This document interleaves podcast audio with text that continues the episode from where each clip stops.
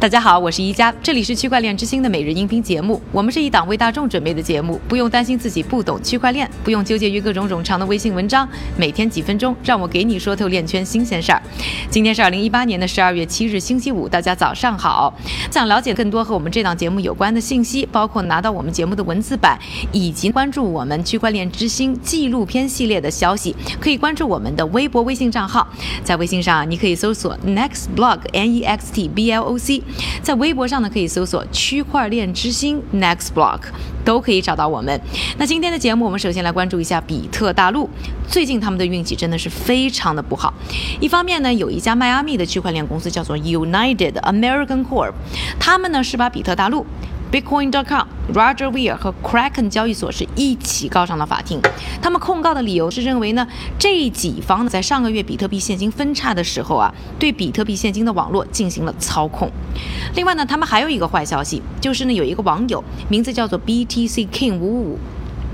这个网友呢，在推特上爆料说，意外拿到了比特大陆第三季度的财报，把他们的矿机库存和比特币现金的损失呢算在一起的话，上个季度比特大陆的亏损高达七点四亿美元。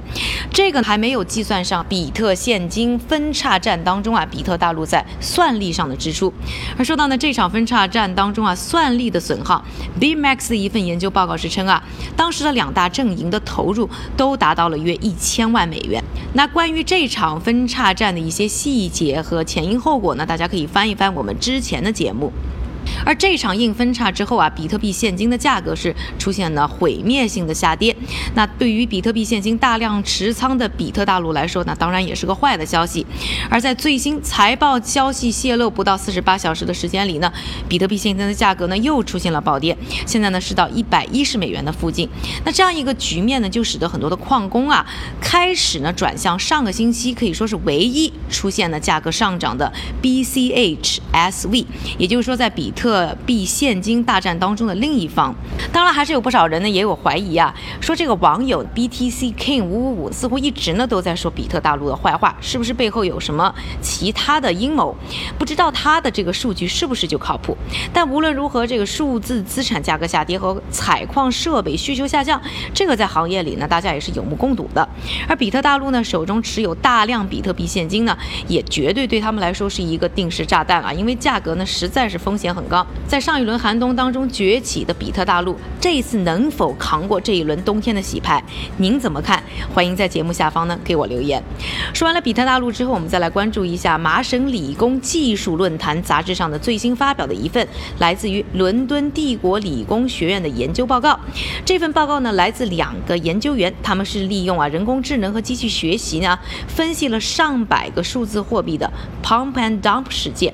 那我们八月七号的节目目呢？曾经和大家介绍过这个 pump and dump 的概念，指的呢是操纵市场的一种行为，主要通过呢集体鼓吹抬高价格后，再在高位呢进行抛售来获取不正当的利润。更多的相关细节呢，大家可以回过去啊听一听八月七号的节目。那这样割韭菜的行为呢，一直啊是让监管机构和投资者们啊非常的头疼，而且呢又非常的频繁。而根据呢最新这份发表的研究来看啊，数字货币市场呢每天。平均会有两起 pump and dump 事件，涉及被操控的交易量呢，每天平均是七百万美元。而这种呢操纵行为最常出现在呢日交易量低于一百万美元的数字货币上，因为啊这个交易量和市值低，所以花不了多少钱就可以轻松的把这些价格呢都推上去。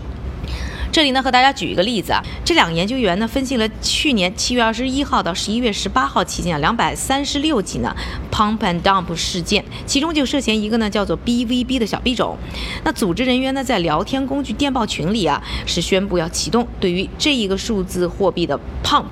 也就是给它的价格进行刺激。紧接着我们就看到这个 BVB 的价格呢，就从较低的价格区间一下子就创造了历史新高。这个时间只花了多久呢？只有十八秒。而一般来说呢，这个价格突然上涨啊，规律上来说是会引起呢下一轮的后续反弹，因为会吸引很多的投资人进场。对投资者来说呢，都有一种所谓的 FOMO，也就是 Fear of Missing Out，担心错过的心理。结果呢，当这些人进场之后呢，很快价格呢又开始出现下跌，在两分半之后啊，价格就已经跌破了开盘价，割韭菜呢也算是正式完成。当然了，发起这些操纵的人呢，也是有的挣得多，有的挣得少，主要还看他们持仓的水平。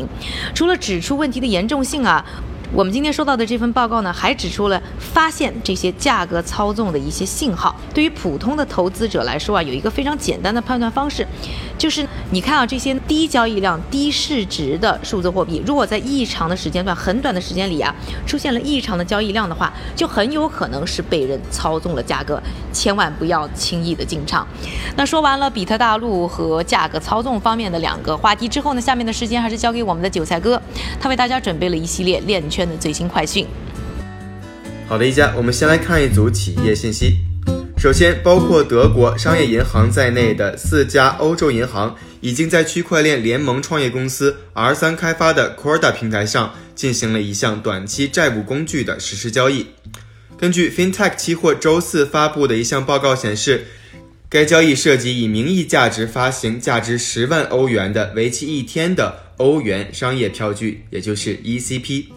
第二条消息，币安将于十二月七日，也就是今天上市多个 TUSD 交易对，而总部位于香港的加密货币交易所 Coin Super 将于明日推出港币交易服务。